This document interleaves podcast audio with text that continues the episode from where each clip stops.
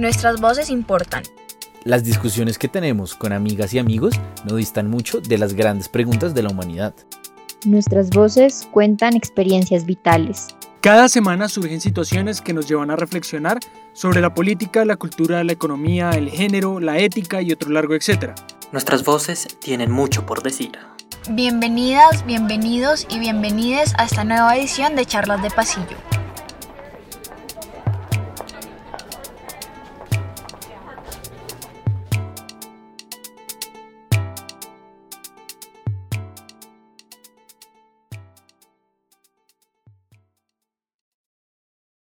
Bueno, muy buenas noches, días, tardes a todos y todas.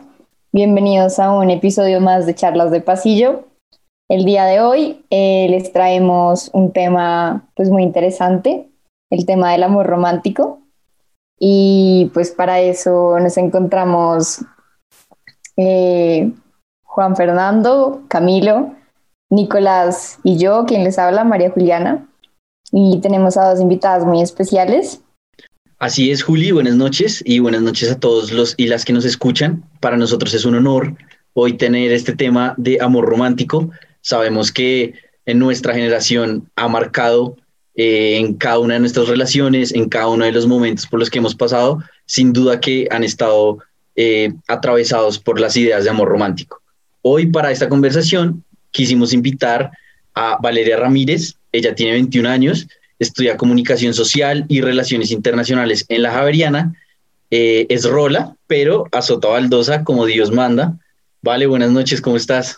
Hola a todos, ¿cómo están? Hola a todos los oyentes. En efecto, soy Rolita, crea con poquito oxígeno, pero me muevo mucho, me muevo bastante. Qué gusto estar acá, gracias por invitarme. Bienvenida, Vale. Y por otro lado, tenemos a Gabriela.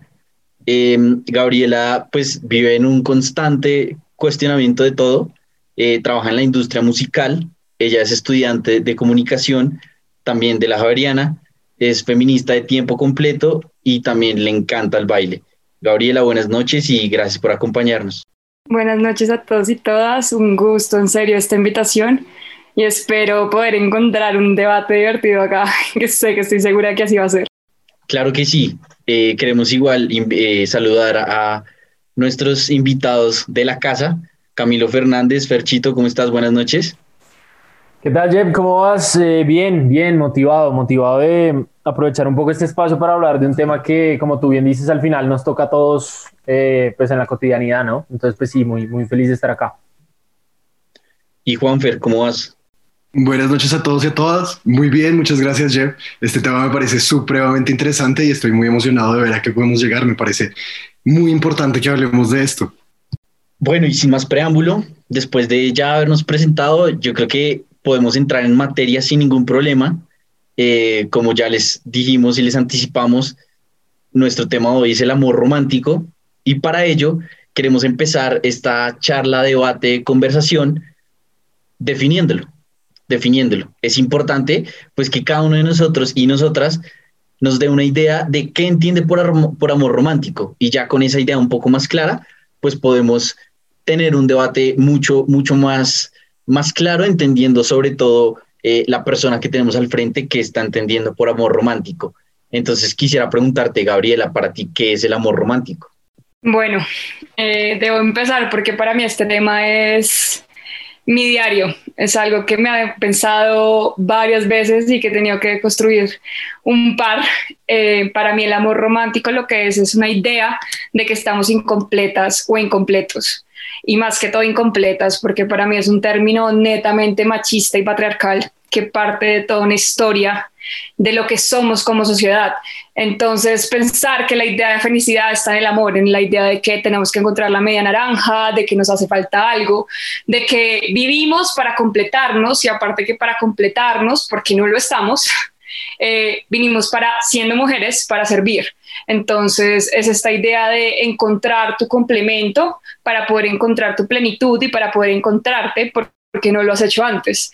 El amor romántico para mí es un peso, es un peso que me lleva a pensar mucho tiempo en mi pasado, que tenía que encontrar un hombre, que tenía que encontrar una familia que mi sexualidad también estaba mal porque simplemente estaba pensada para reproducirme y que asimismo si no lo hacía no era una mujer completa y no iba a ser nunca una dama porque nunca iba a encontrar mi caballero. Entonces siento que este es mi concepto de amor romántico que me problematizo todo el tiempo em, y más ahora porque de hecho e, entré entre esta idea de, de, orientaciones sexuales disidentes. En este momento tengo una pareja mujer y verlo desde este punto también cambia mucho las perspectivas frente a lo que es el amor y lo que es tener relaciones sexoafectivas y cómo construir en las relaciones. Bueno, pues muy interesante y, justo lo que buscábamos, como que de este debate seguramente eh, nos van a salir muchas miradas diferentes, así que siguiendo por esa línea, Juanfer, te quisiera preguntar para ti qué es el amor romántico. Me encanta como yo soy la mirada disidente, ¿no?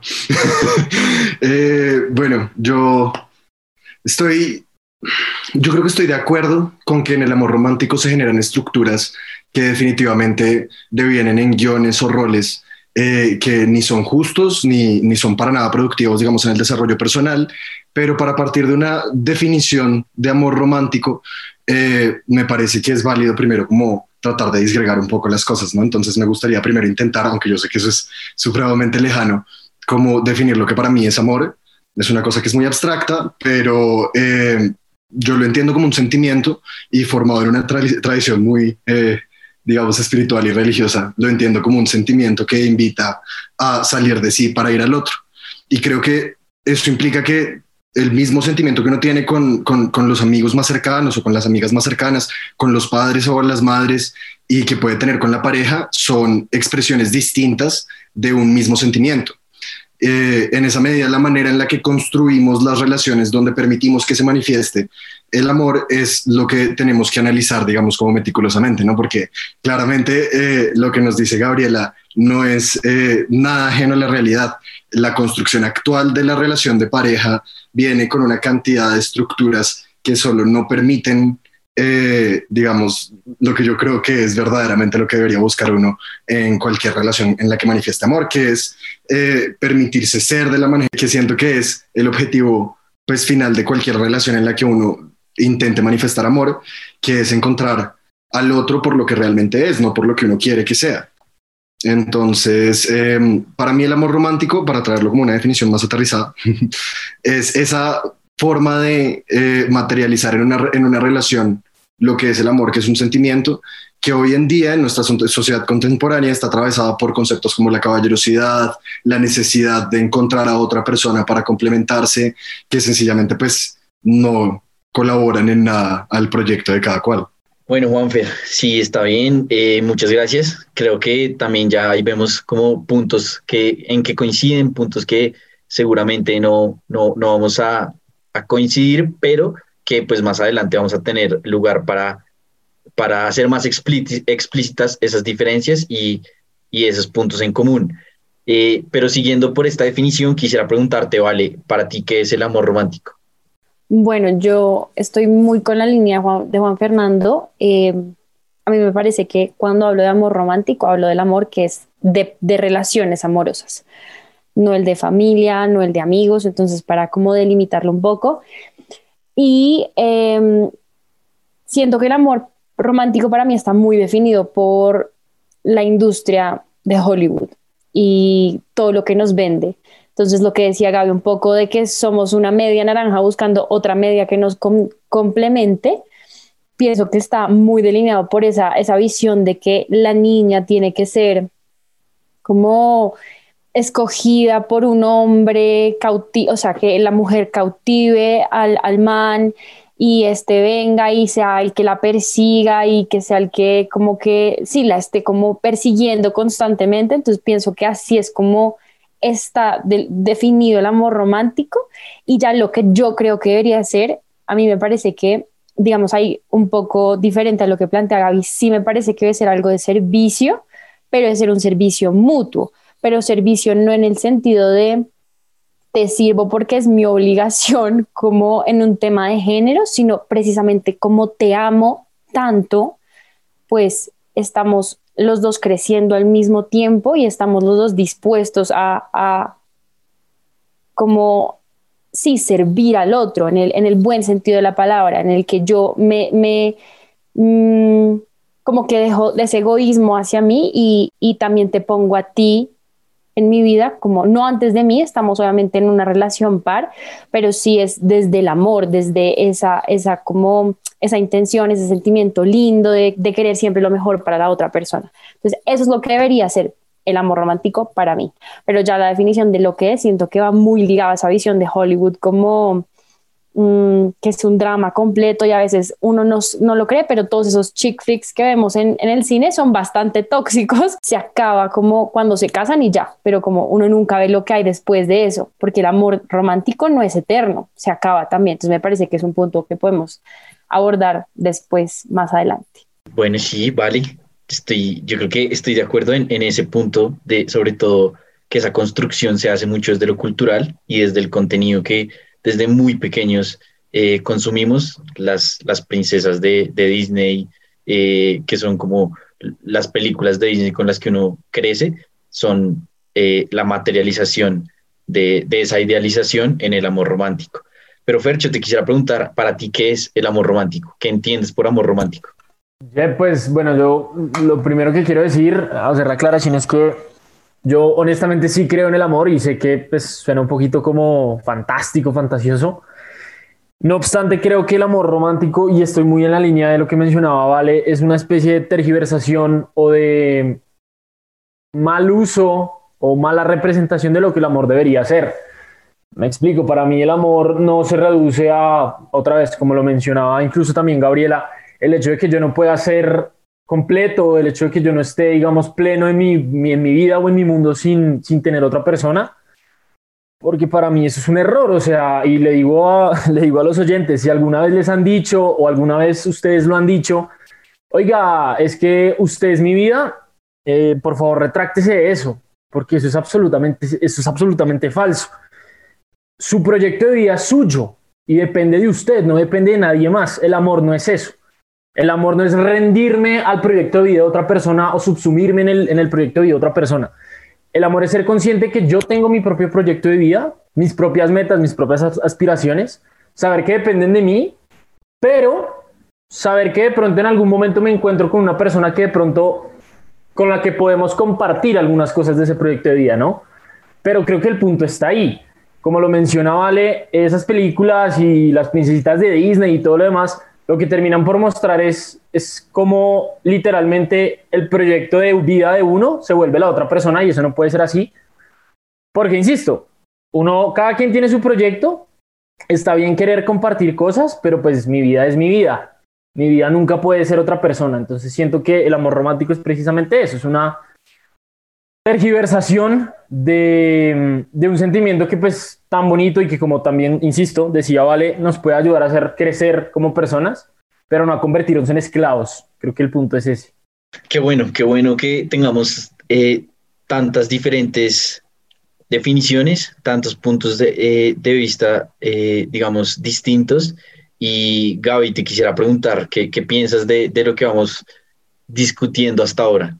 ¿Qué, qué te veo ahí como estás que te hablas. No, no, yo de hecho sí quería como, más allá de interrumpirse, como complementar, pues estoy muy de acuerdo con muchas de las cosas que dicen, pero eh, yo considero que precisamente hay que diferenciar lo que es el amor y lo que es el amor romántico. Entonces, precisamente, creo que acá hemos hablado mucho de lo que es el amor, ¿no? Como que creo que tenemos eso en común un poco frente eh, a cómo vemos el amor y este, este hecho de que nuestra vida y nuestra individualidad nos compone a nosotras mismas o a nosotros mismos y más allá del amor romántico, en mi forma de verlo es algo netamente social y cultural, porque es la idea principalmente de lo que tenemos que hacer para llegar a, a esta felicidad, a esta plenitud exacta que no va a ningún lado. Entonces, eh, yo creería que, que, que, sí es importante como, como eh, recalcar un poco estas dos diferencias de lo que puede ser el amor porque es que el amor es, es sentir, es construir, es reflejar en ti eh, y en el otro o la otra aquello que, que te nace del corazón, aquello que te fluye y aquello que te hace ser eh, y no te hace ser por o para ella, sino por ti misma y por ti mismo y asimismo empiezas a construir a partir de ello. Entonces, creo que de hecho eh, el amor romántico a veces se puede encontrar hasta en relaciones no netamente eh, de pareja en cuanto sexo afectivamente, sino también puede ocurrir hasta en relaciones de amistad, eh, como esta necesidad de poseer. Y acá, acá llego como un tema que, que siempre tengo presente cuando hablo de amor romántico y es precisamente esta idea de de, de, la posesión, de cómo nos, nos pertenece el otro, la otra, y, y realmente se tergiversa totalmente lo que viene siendo el amor. Y el amor, este tipo de, posesión puede ocurrir también entre amigos, entre amigas y hasta entre, familiares, porque es esta idea de, que le, pertene, le te pertenece a esta otra persona y, y, es muy problemático, es muy problemático y salir de ello a veces es, es complicado porque estamos ya tan sumergidas o sumergidos que que simplemente visualizarlo ya, ya representa un problema. Sí, de acuerdo. Y yo creo que eh, ese amor romántico incluso muchas veces se refleja en las relaciones de padre-hijo e y de madre e hijos, como que eh, ese amor romántico no es solo en las relaciones amorosas, estoy muy de acuerdo, pero también yo siento que en esta satanización que se le ha hecho al amor romántico últimamente, se ha llevado por delante al romanticismo en el amor que es otro, digamos, yo siento que es una variante y es el amor del que ustedes un poco hablan, del, del digamos, del el que debería ser el amor, pero yo siento que el romanticismo ha sido el que ha sufrido en, en esa, en esa, digamos, eh, exclusión que se le hace al amor romántico en cuanto a que el amor romántico, si bien como nos decía Gabriela de entrada, pues es machista y reproduce, digamos, un, un, esquema de relación posesivo y un esquema de relación en el que cada uno de los géneros tiene unas funciones muy marcadas y tiene eh, unas cosas que puede hacer y otras que no. Siento que ese romanticismo que ha marcado por mucho tiempo las relaciones, que, que uno lo ve en, en, las relaciones de sus abuelos, de sus papás, y, y que es a los, unas personas que a los 70, 80 años estando su vida 40 años juntos, se puedan ver a los ojos y que les brillen los ojos y todavía se noten enamorados, eso para mí es increíble y me parece muy lindo y siento que nuestra generación se está perdiendo ese romanticismo justamente porque pensamos que todo es amor romántico y que por ende tiene que ser eliminado de una. Entonces, eh, para terminar esta ronda pequeñita, vamos a con la definición de Juli de amor romántico y, y, y ya seguimos la discusión. Juli, ¿Qué entiendes por amor romántico? Eh, bueno, Jeff, yo creo que estoy muy de acuerdo, pues, con cada uno de ustedes en ciertos puntos, pero sobre todo me llama mucho la atención eh, el concepto de, de, cómo las relaciones de pareja y cómo el, el concepto mismo de amor romántico se, mm, se, ha visto atravesado por estos roles, mmm, también un poco de género, que atraviesan como toda la noción de lo que es el, el, amor romántico y de lo que son las relaciones de pareja. Y pues eso nos lleva también un poco a cuestionarnos mmm, como el papel, si se quiere, de dama y caballero que tienen que asumir respectivamente eh, las mujeres y los hombres, sobre todo como en las relaciones heteronormativas y, y en, en las relaciones de pareja tradicionales, como las hemos entendido, y digamos como lo que tú mencionabas, como en otras generaciones o en otros momentos históricos, pues cómo se daba el relacionamiento de mujeres y hombres en términos también románticos. Entonces, digamos, a mí me, me gustaría preguntarles mmm, qué opinan de, de, este debate sobre la caballerosidad y hasta qué punto estos roles eh, de género que deben adoptar ya sea hombres o mujeres dentro de las relaciones románticas están reproduciendo eh, pues formas de relacionarnos violentas o tal vez un poco estereotípicas que pueden seguir pues apuntando a, a formas pues, de machismo. Bueno, eh, yo creo que un punto importante, como desglosando el amor romántico desde el principio, entonces se me ocurre hablar desde como la primera interacción. Entonces, partimos de que amor romántico lo estamos pensando hombre-mujer, ¿no? Porque así es como, como tradicionalmente se, se habla. Entonces, siguiendo con lo que yo les decía, como este ideal tipo Hollywood de hay que perseguir a la niña, me parece que ahí genera una barrera porque hay como un socialmente hay un estigma cuando la mujer es la que toma la iniciativa. Entonces, se supone que uno debe ser, uno de niña, tiene que ser el que es como el que se hace la, que se hace la difícil, em, la que tiene que atraer a y no tomar la iniciativa. Y eso muchas veces, eh, pues, o sea, no sabemos en este momento cuántas relaciones se hubieron, se hubiesen podido dar si, si no existiera como ese ideal. Y lo digo porque yo soy partidaria de tomar la iniciativa. Y les digo como anécdota personal, todas mis relaciones anteriores se dieron porque yo decidí tomar el primer, el primer paso. Y hace poco me pasó que había un, un man que me parecía muy churro y yo estaba como cuestionada, como si ir a hablarle o no, porque, porque yo decía como que tal que quede como una buscona, que tal que, que, ¿saben? Como que piense mal de mí porque soy yo la que le está yendo a hablar. Y era muy curioso que entre las mujeres me decían como, no lo hagas. O sea, yo no, no, lo haría. O sea, a mí que me hablen. En cambio, los hombres era como de una, hágale, yo me sentiría guapo si a mí me hablan. Entonces, a mí me parece que ese ideal de que uno tiene que hacerse el difícil, pues genera unas barreras y como que bloquea a las personas y eso es algo que, que me parece que está completamente mal, porque que una mujer tome la iniciativa debería ser visto como algo bueno y no como es una necesitada eh, no es lo suficientemente bonita como para levantar que le caigan, sino que ella tiene que caer. Ok, yo quería comentar sobre eso que acaba de decir Vale, porque siento que, eh, o sea, si arrancamos, estamos tratando de ver desde los inicios de una relación, como la estamos imaginando, es hipotética, para tratar de, de marcar el, el, amor romántico. Eh, si arrancamos la relación con una dinámica en la que la regla implícita o muchas veces incluso explícita, porque dices que esto es algo que además eh, es consabido, pues, digamos, entre las personas a quienes a uno le pregunta por opinión, eh, de que el hombre tiene que tomar la iniciativa y la mujer de alguna manera decide sobre la iniciativa puesta con el hombre, ahí ya estamos arrancando mal muchas dinámicas que van a venir más adelante en la relación entre las dos personas, ¿no? Muchas dinámicas en las que la mujer pues probablemente va a buscar maneras de comunicación que vienen muy marcadas por una forma de ser impositiva donde es el macho de la relación en el, que propone cuáles, digamos, son las cosas que se tienen que hacer, creo yo. Me parece que desde ese momento de entrada se empiezan a, a revelar dinámicas que más adelante pueden ser caracterizadas dentro del amor romántico. Bueno, yo, yo creo que yo quisiera agregar una cosa ahí y siento que están tocando un punto súper importante y es precisamente la representación de lo femenino y lo masculino.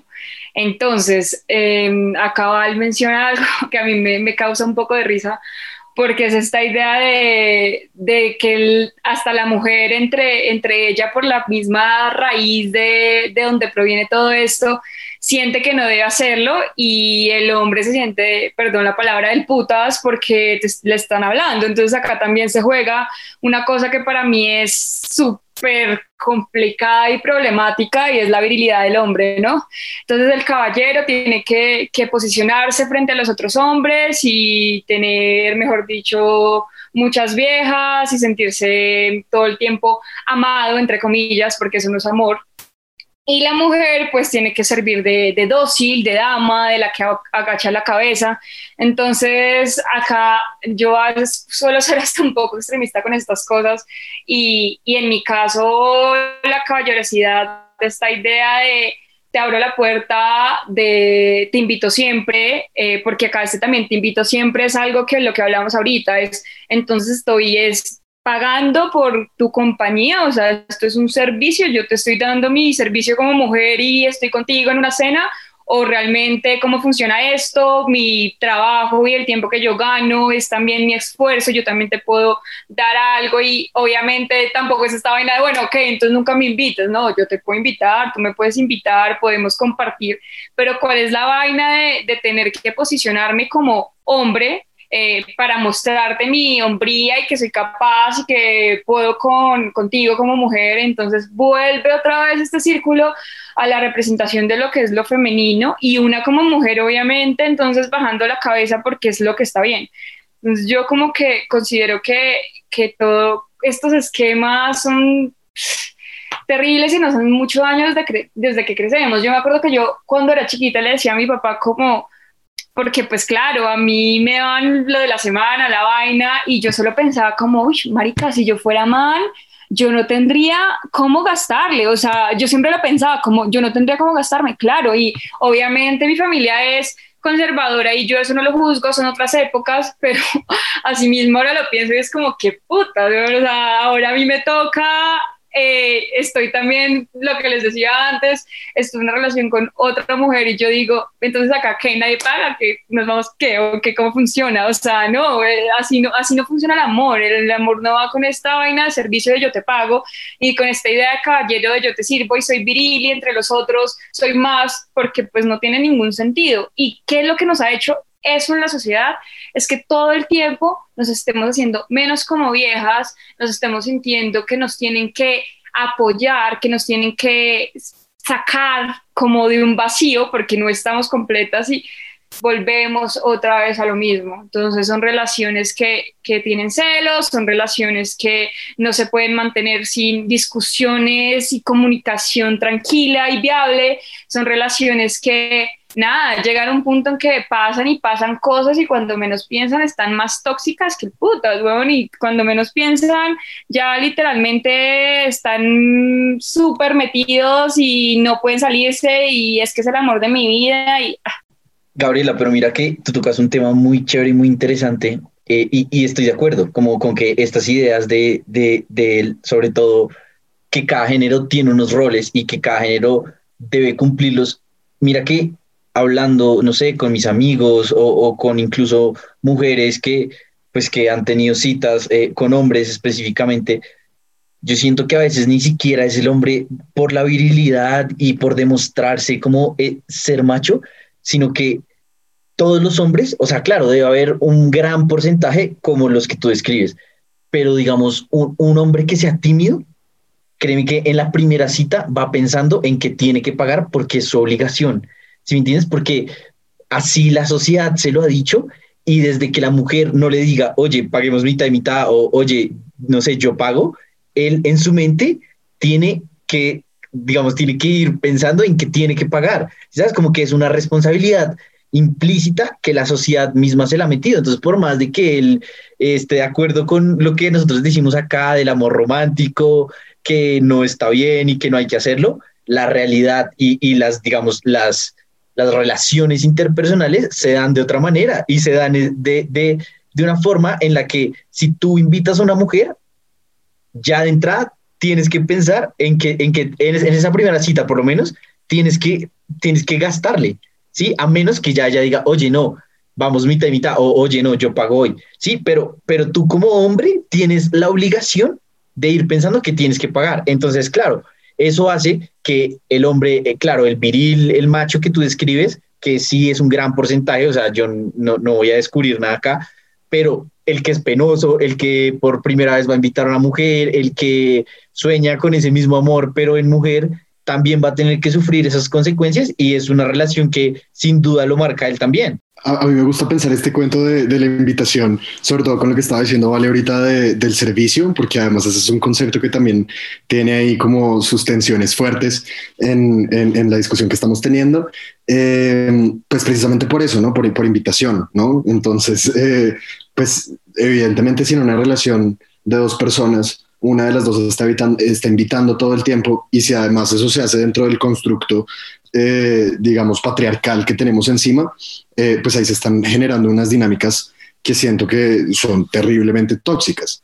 Eh, pero en todo caso, así sea para salir a tomar un café con un amigo o con una amiga, cuando no hay ninguna intención romántica de por medio, yo siento que es parte, tratando de hablar de esta noción como digamos del amor primitivo y sus, luego sus manifestaciones en las relaciones, yo siento que es parte de las interacciones y no es totalmente insano eh, que uno precisamente en el sentido en el que invita a una persona, eh, pues la invitación incluya pues lastimosamente estamos en una, en una, sociedad capitalista al respecto, el pago de la cita, ¿no? Entonces, eh, si, si, yo invito a mi amigo por unas polas, por lo menos las primeras polas las voy a pagar yo. Y ya después, pues estamos hablando y cualquier otra cosa. La, la, invitación digamos, creo que juega un, rol importante porque finalmente cuando uno va a aproximarse por primera vez frente a una persona que no conoce con intenciones románticas, eh, uno no puede como en la mitad de la calle detener todo lo que esa otra persona está haciendo y decirle como, hola, mucho gusto, uno busca un espacio que es un espacio alterno y que es un espacio en el que uno está invitando a la persona pues a conocerse, ¿no? Entonces siento que sí hay posibilidades como de reestructurar esta manera en la que pensamos las invitaciones, que no solo sean como esta carga de te invito porque entonces yo pago por tu tiempo porque tú eres prácticamente un accesorio mío o algo por lo parecido. Claro, claro, o sea, total. Tampoco es irse al otro extremo. Yo, yo, yo considero que precisamente una idea es el hecho de, de te invito porque, marica, o lo que tú dices, entre amigos o amigas, te quiero. O sea, ¿quién va a poder darte una invitación porque te aprecio o porque, bueno, te quiero conocer? Está bien. La vaina aquí es cuando se vuelve algo también recurrente y que, digamos, a mí me ha pasado, o sea, yo he salido con manes que es como, no, no puedes. Y ya al final era fue puta, o sea, perdón que a veces me expresa así, pero era como, marica, a lo bien, como que yo trabajo, tengo mis vainas, no quiero seguir saliendo contigo, o sea, no vengo acá buscando un protector, un macho que me venga a pagar todo. Entonces, creo que, que relacionando un poquito y vinculando esta idea de caballerosidad y, y dama, por eso me exponía en cuanto a lo que es la invitación al servicio. Evidentemente es posible, te invito porque te quiero, porque me caes bien, porque muy chévere que nos podamos conocer, pero, pero cuáles son las intenciones que hay detrás. Y hasta yo tengo amigas y lo acepto que son como, no, pues, o sea, yo me, me quedo quieta.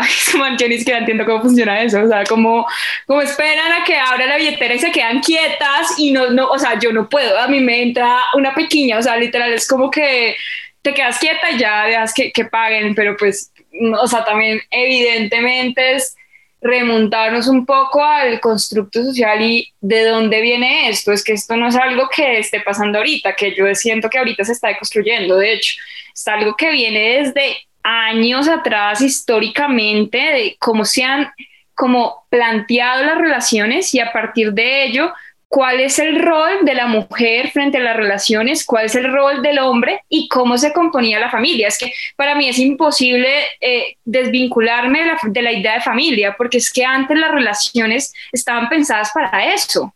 Eran relaciones que era, ok, tú tienes que comprometerte porque tienes que tener familia y porque tienes que reproducir. Entonces para mí desvincularme un poquito de lo que es el pasado para traerlo a la contemporaneidad es difícil, porque a pesar de que ya estemos pensando de una manera distinta, a veces no es tan sencillo hacerlo al 100%, porque tenemos, bien sea o nuestros abuelos o nuestros papás, que, que van a chocar un poco con esta idea de amor y que ahí se vincula la familia, lo que no sé si hablaremos más adelante, esta idea de la monogamia o la idea de un amor privado, único y ya, o sea, amamos a una sola persona y para siempre. Entonces, mm, sí, no sé, siento que, que, siempre hay una delgada línea, siempre hay una delgada línea entre, entre lo que puede ser esta idea de macho y esta idea de, oye, te invito porque me parece un gesto lindo.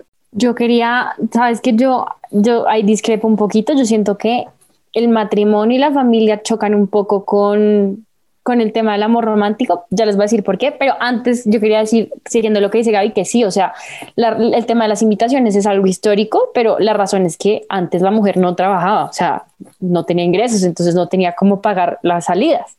Entonces de ahí viene todo este tema de las invitaciones, pues porque el hombre era el único que tenía salario y por ende pues era el que tenía que pagar las salidas. Y lo que quería, a lo que quería llegar con el tema del matrimonio y el amor romántico es que como yo les digo, para mí, como está como tan marcado por ese ideal de Hollywood, eh, el matrimonio históricamente era una institución financiera, no algo romántico, no algo de amor. O sea, incluso en, la, en, la, monarquía se casaban era para no perder el reino.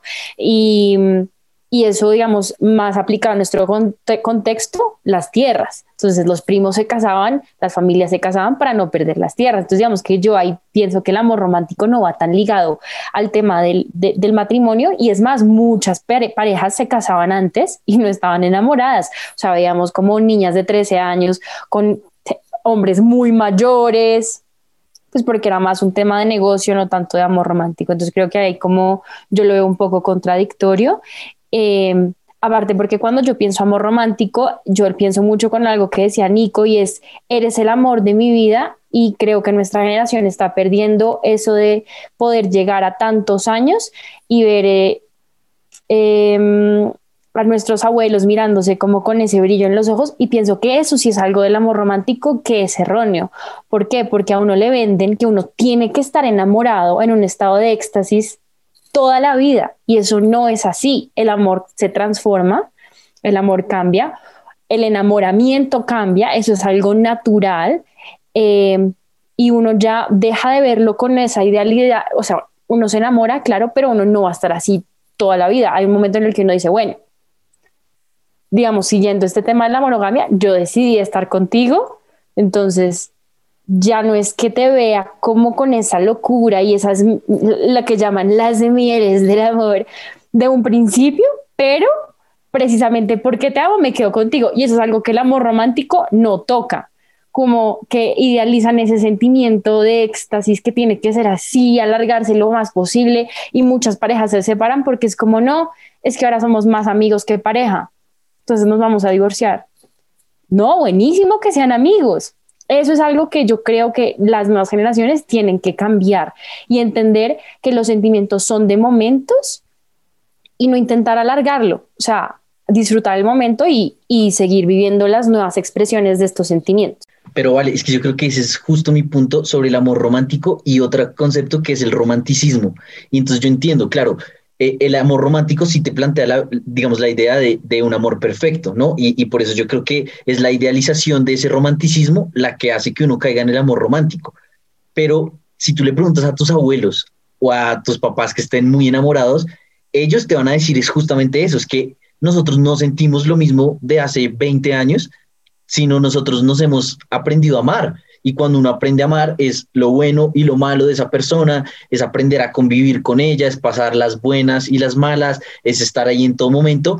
Y para mí ahí está expresado el romanticismo. Es una pareja que después de mucho tiempo se pueda dar detalles, que después de mucho tiempo se pueda dar, eh, no sé, que celebren sus aniversarios, que sean especiales el uno con el otro, no por obligación, como está en el amor romántico, que hay un príncipe y hay una princesa, entonces se tienen que casi corresponder por lo que representan y no por lo que sienten, que es el romanticismo. El romanticismo es, me, me nace, me nace darte un detalle, me nace hoy llamarte y preguntarte cómo estás. Esos pequeños actos yo siento que nuestra generación los ha mezclado con romanticismo. Entonces en nuestra generación tú dices, oye, ¿cuánto llega con su novio? No, tres años. Uy, no, muchísimo tiempo, ¿no? Ya deben estar que terminan.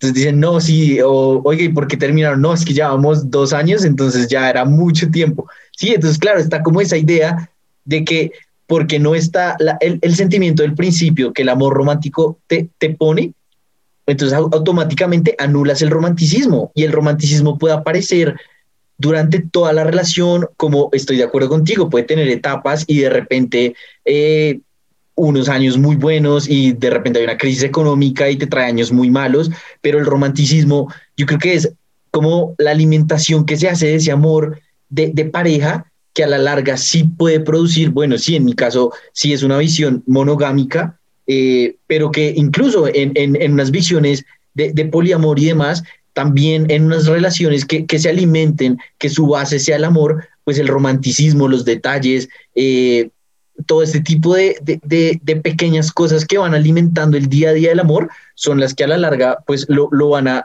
llevar a, grandes niveles. Pero siento que el amor romántico justamente lo que hace es idealizar ese romanticismo que es lo que produce pues que, nuestra generación le dé tan duro al romanticismo y al, y al ideal del amor. Yo estoy súper de acuerdo con Jeff en cuanto a que, o sea, para mí realmente el, esto va a sonar muy curioso, ¿no? Pero el amor no tiene la culpa propiamente, sino la culpa es nuestra, o sea, la culpa es nuestra por nosotros ser ilusos y creer que entonces yo siempre voy a ver a la persona perfecta como la vi durante los primeros dos meses. Viejo, eso no pasa así y no sé, oyente, si usted tiene una pareja de hace tres meses, se lo juro que en este momento la ve perfecta y no le ve errores. Bueno, vamos a ser honestos, eso no le va a durar siempre. Y si usted vuelve a mirar este programa en un año, ya va a ser completamente distinto, pero eso no es malo. Porque como dice Jeff, el amor tiene que madurar. Y, pues precisamente eso se trata y eso es quizás lo que a nosotros, como, pues como lo menciona ayer, más nos cuesta, pero insisto, no es culpa del amor, es culpa de nosotros por verlo mal y es culpa de nosotros por inventarnos un juego de roles donde no lo tiene que haber. Entonces, esto es una pregunta, yo creo que a, los hombres en general, y es, ¿quién nos ha dicho, o sea, quién nos ha metido en la cabeza esa estupidez de que por el hecho de que una niña nos gaste algo, somos menos hombres? O de que nosotros siempre que tenemos, siempre tengamos que tomar la iniciativa. Qué chévere es precisamente lo que dice, ¿vale? Que, que sea algo recíproco. Hoy te, hoy te invito yo, mañana, no sé, no tengo plata, eh, invítame, vamos por unas empanadas, y si después se puede, vamos a un restaurante caro, pero que sea un tema recíproco, o sea, que no sea, insisto, que no sea un juego de roles, que no sea siempre que el hombre tiene que proponer y la mujer disponer, como suelen decir por ahí, sino que sea un tema, sí, mutuo. Sí, un día yo te quiero sorprender, al otro día tú me quieres sorprender y, no sé, me robas un beso. De eso se trata y eso también lo hace, pues, dinámico y bonito, ¿no? Yo, yo quería comentar ahí, me parece súper apropiado lo que está diciendo Camilo. Eh, sí, siento que hay que sacarnos un montón de, de, de preconcepciones eh, de, en la cabeza sobre los roles que fungimos dentro de una relación donde queramos manifestar amor, eh, porque son muy nocivos, pero lo que me preocupa es que siendo tan conscientes de, de estas posibles dinámicas tóxicas que existen en las maneras en las que pensamos las relaciones actualmente, eh, hemos también evitado mucho como generación eh, relacionarnos de maneras más románticas, más ensoñadoras, más eh, de iluminadoras de ojos como las que estaba mencionando Jeff. Y a mí lo que me preocupa es que siento que esto es, eh, a pesar de que es muy valioso, pues porque nos permite construir las maneras en las que habitamos normalmente el mundo, eh, es muy peligroso en términos de la sociedad líquida. O sea, vivimos en un mundo donde es tan fácil hablar con una persona y dejar de hablar con una persona de un día para otro que las relaciones tienden a basarse en cosas mucho más superficiales que el conocimiento del otro y el, el reconocimiento del otro como otro.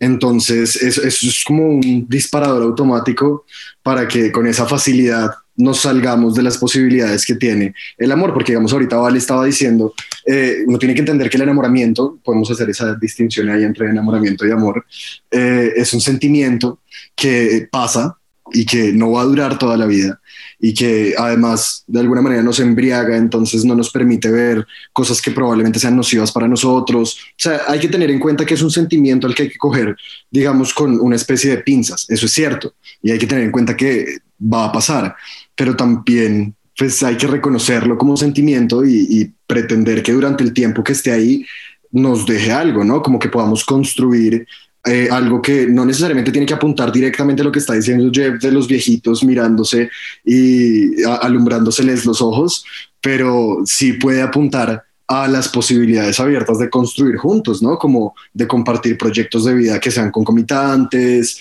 de compartir pues el mero sentimiento que de por sí es bastante maravilloso y yo personalmente considero que es transformador.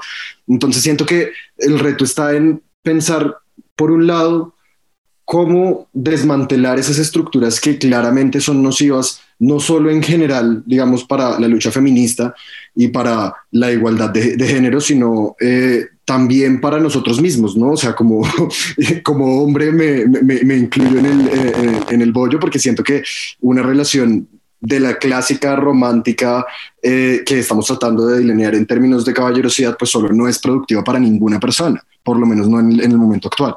Bueno, yo en verdad creo que, que eso nos lleva pues también a preguntarnos un poco, pues ya que tú mencionabas, Juanfer, eh, sobre el tema de, del feminismo en relación con el, con el amor romántico, porque digamos que, pues teniendo en cuenta que estos, estas formas de relacionarnos han afectado principalmente pues a las mujeres y lo siguen haciendo hoy en día porque, pues como ya mencionó Jeff, esos patrones de interacción están muy interiorizados eh, pues sí me gustaría reparar y pues discutirlo entre todos hasta qué punto eh, podemos repensarnos el concepto de amor romántico, pues que atraviesa todas nuestras interacciones como en términos de relaciones de pareja, eh, desde una perspectiva feminista.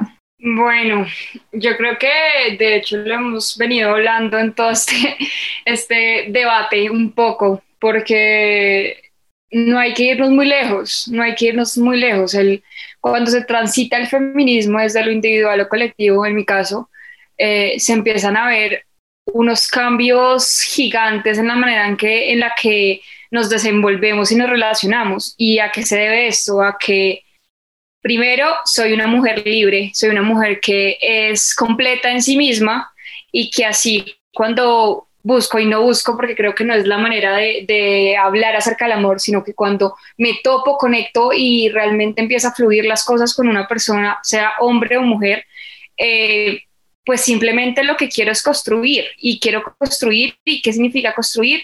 Eh, entregar un poco de lo que yo soy, que esa persona me pueda entregar un poco de lo que ella o él es y de a partir de ello poder generar estas relaciones de, mutua ayuda, de mutua entrega, que no sea como una situación de tú das y yo recibo, tú eres mi apoyo, tú eres mi posesión, sino todo lo contrario, eh, como con una perspectiva de género podemos construir siendo no iguales, porque yo no estoy de acuerdo con el feminismo de, de, la igualdad, sino más de la diferencia, pero sí como eh, siendo personas eh, individuas separadas podemos aportar a una relación. Entonces yo creo que, que esta perspectiva del género parte de eso, desde la libertad de la mujer, desde la de buscar relaciones que sean recíprocas, porque es que de ahí parte todo, ¿no? De, yo doy y tú entregas y tampoco es algo de, de, buscar factura, ¿no? Porque no es una situación, entonces yo te estoy dando y ¿cuándo me vas a dar tú? No, sino a qué punto las cosas nacen y además desde el fondo, digamos, de una manera desinteresada, eh, para darle un poco al otro o la otra y, y asimismo con base en lo que es el respeto. Y creo que, que para verlo desde el feminismo precisamente eh, partes de esto, desde el respeto, la libertad y el conocimiento de que, de que el amor realmente es algo que tiene que ir desde lo profundo y que tiene que ser desde un sentimiento muy humano que a veces perdemos y que a veces la sociedad nos impone frente a cómo debemos estructurarnos, de cómo tenemos que representándonos, representarnos, siendo mujeres u hombres o seres no binarios o como te identifiques, eh, para poder responder a, esa misma estructura. Entonces siento que, que para amar libremente y para amar, si quieren verlo así, una perspectiva de género, es precisamente empezar a ser libres, empezar a entregar esto, esta misma libertad y, y, a partir de ello sí construir, porque, porque sin ello no hay nada, sin ello nos vamos a quedar en la posesión y en el bajo la cabeza porque soy mujer o, en su defecto la alzo porque tengo que protegerte siendo hombre.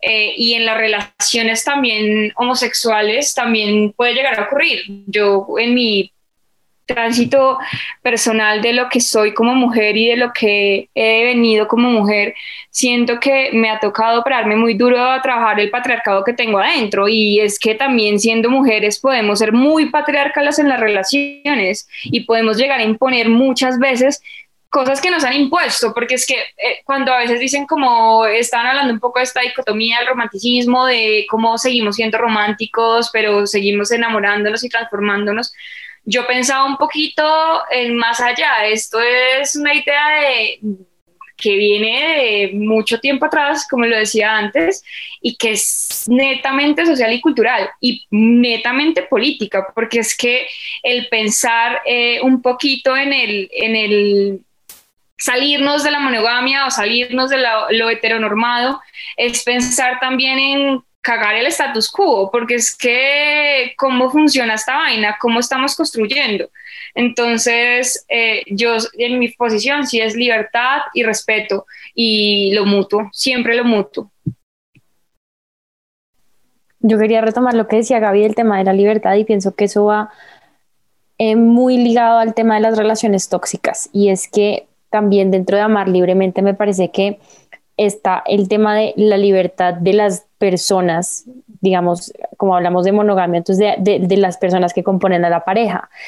Eh, y yo sí soy muy partidaria de que cada persona tiene una intimidad. Y tener una intimidad no significa decirle mentiras a la, otra persona, pero eh, cada uno antes de estar en esa relación era siguiendo esta idea de que no somos medias naranjas, sino que somos naranjas completas que se unen para vivir una vida juntos.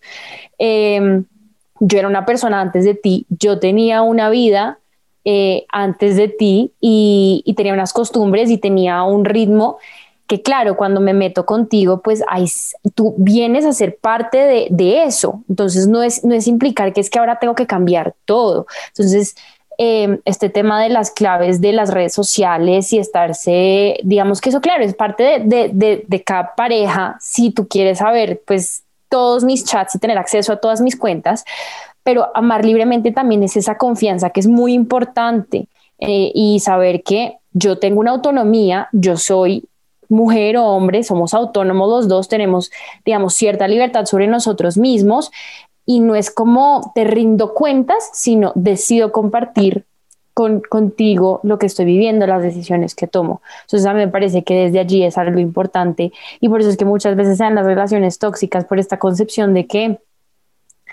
eh, como estás conmigo, entonces tenemos como un, un deber pendiente con el otro de, de estar informando todo tiempo que estamos haciendo, con quién estamos, de dónde es, si, digamos, es muy mal visto a veces como que uno está en una relación y más a esta edad, digamos que cuando uno ya es más grande como que ya el matrimonio y todo ese tema, pero en noviazgo eh, me decía, por ejemplo, un muchacho con el que yo salía, es muy raro que tú tengas tantos amigos hombres, yo nunca había tenido una, una pues un cuento que tuviera tantos amigos hombres y digamos, yo con mis amigos hombres tengo como unos límites muy claros pero claro, entonces eso es visto raro porque en nuestra sociedad como que, o que el muchacho salga con amigas niñas, eso, está, eso, es, eso es raro, eso genera incomodidad. Y a mí me parece que eso ahí limita como este tema de, de amar libremente. Si yo confío en ti, porque en efecto te amo, pues no habría ningún problema porque estamos partiendo de ese principio de que pues es algo que tú hacías antes de esta relación y no tienes que abolirlo ni tienes que decirle a todos tus amigos hombres o a todas tus amigas mujeres,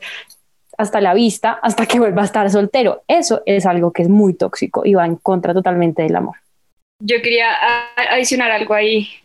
Eh, y uff, a mí este tema de las claves sí me parece terrible. O sea, creo que me da como tox. O sea, en serio, como que todo mal. todo mal. Y, y siento que también es hasta, hasta qué punto empezamos a pasar ese tipo de cosas, porque es que siento que en las relaciones, más allá de hablar del amor, sino separarlo un poco, en las relaciones hay que poner límites. Y cuando hablaba de la confianza, yo solo pude pensar en la comunicación el diálogo. O sea, si tú tienes una relación y no hay comunicación, mira, tú no tienes nada porque lo que hay es estás vinculando tus emociones que, que, en cierta forma nos están todo el tiempo confundiendo porque siento que las, que las emociones a veces son hasta difíciles de leer. Si, si es difícil leer al otro, leerse a una misma es mil veces más difícil muchas veces.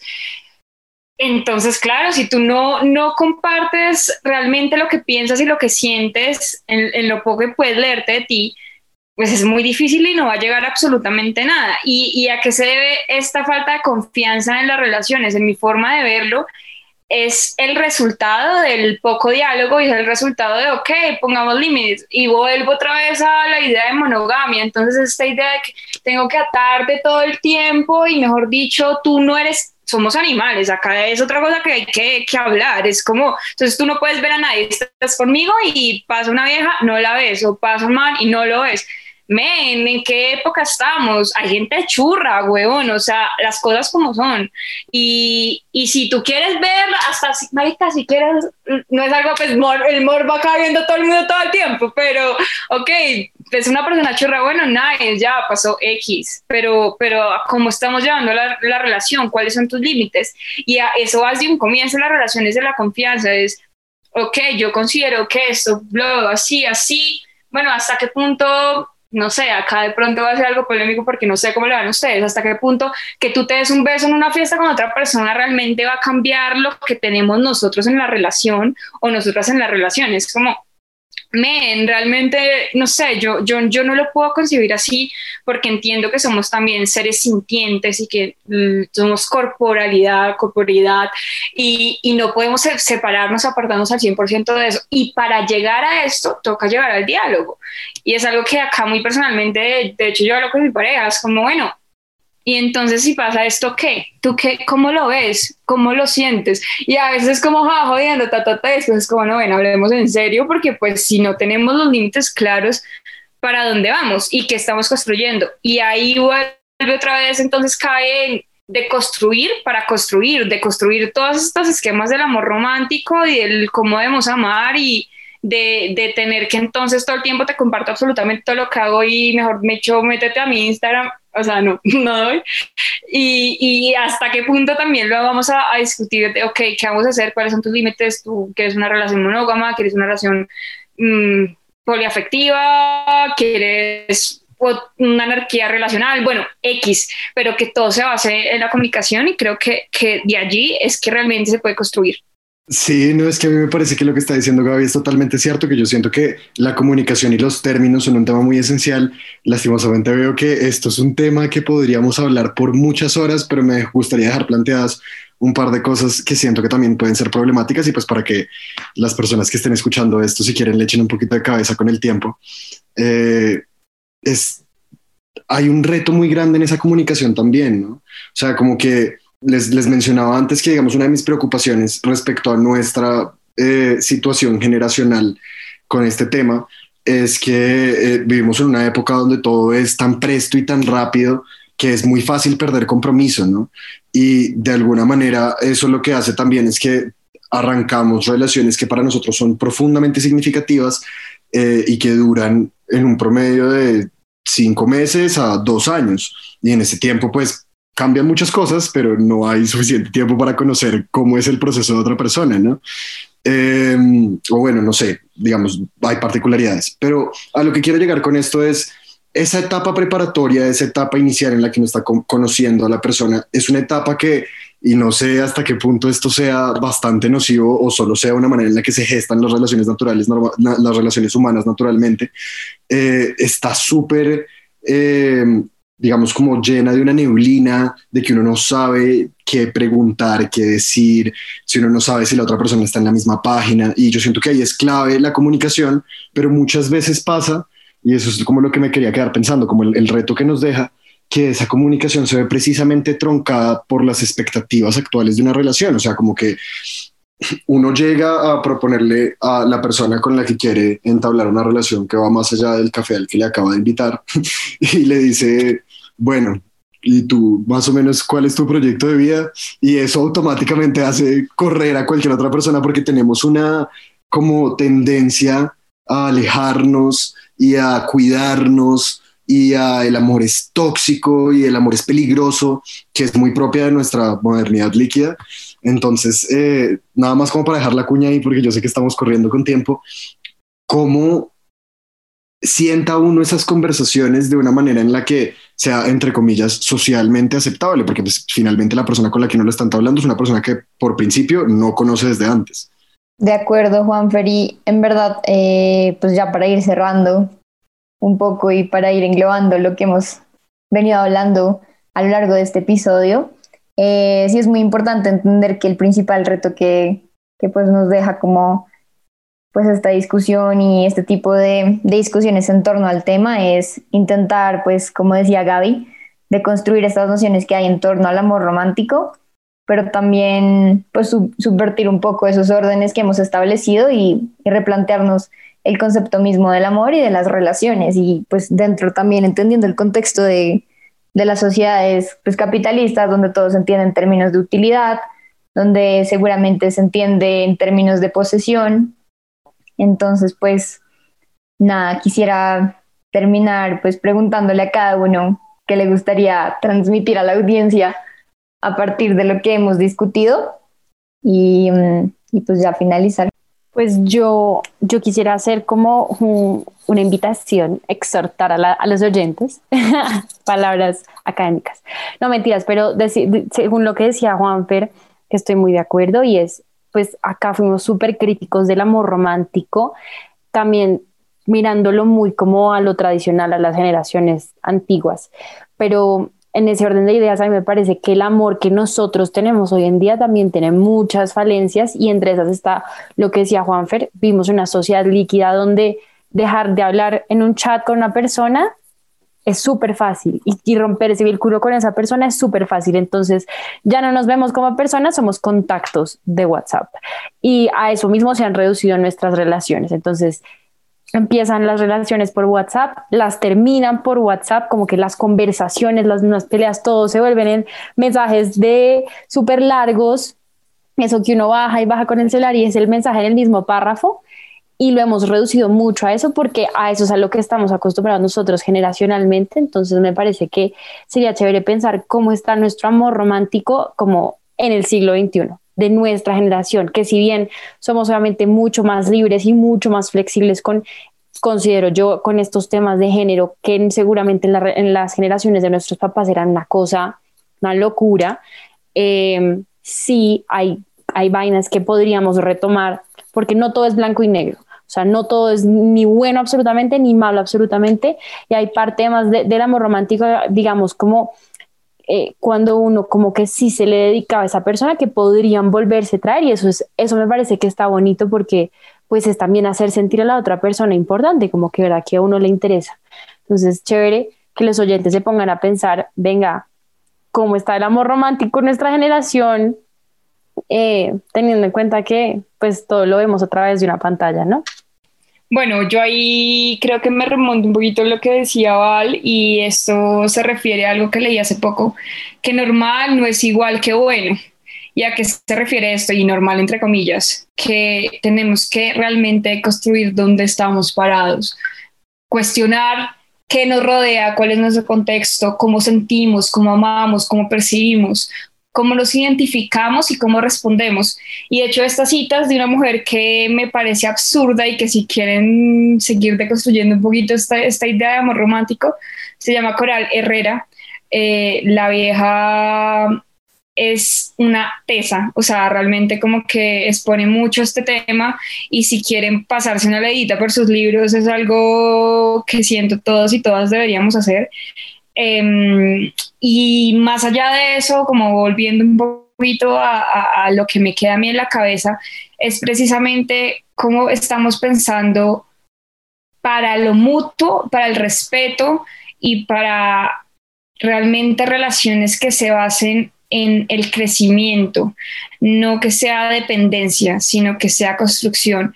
Y, ahí también me, llega una idea de algo muy bonito que, que leído en el poliamor, eh, que es otro tema muy grande, y son las, em, las anarquías relacionales. ¿Y a qué se debe esto? Es cómo estamos poniendo nuestra idea de amor.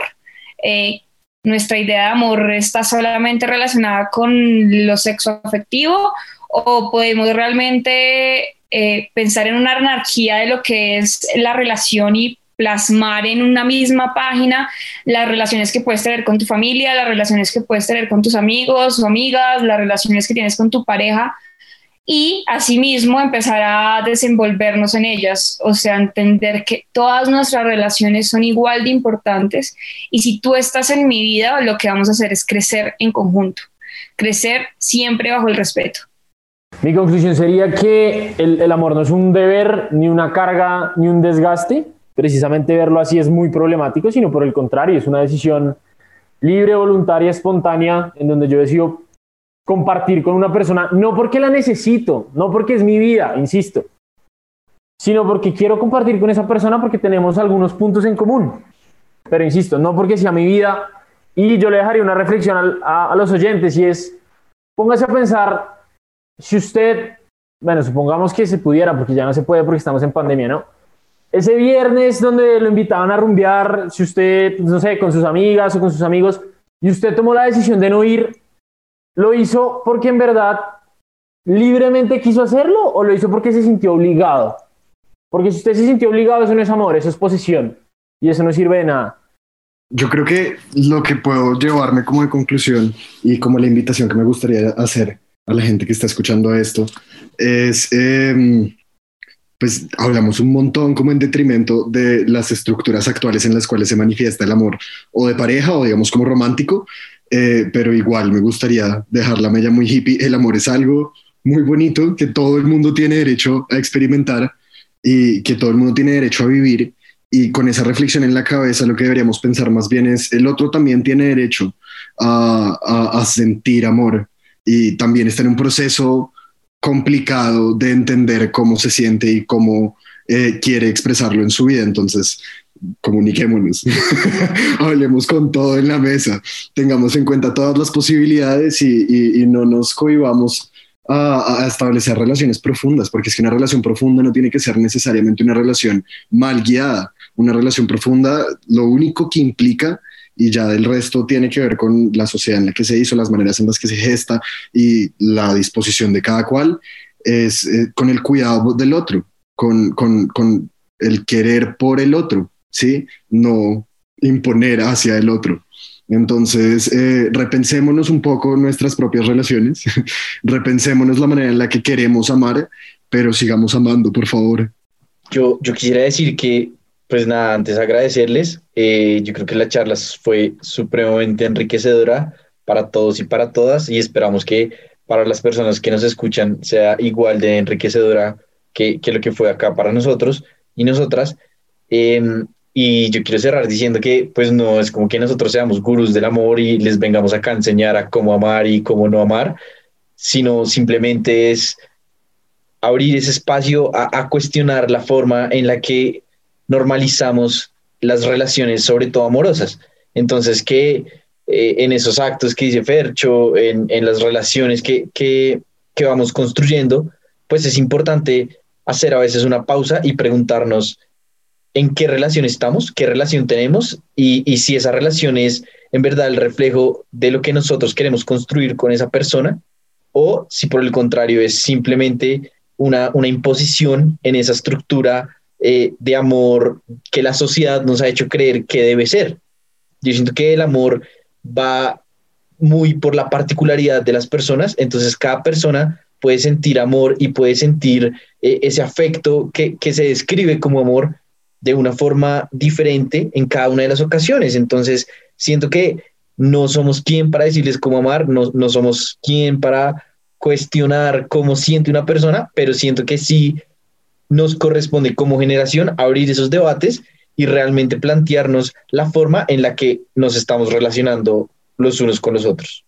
Así es, Jeff. Eh, entonces, nada, agradecerles a Juanfer, agradecerle a Gaby, agradecerle a Vale por haber aceptado la invitación, agradecerle a Fercho y pues a ti también, Jeff.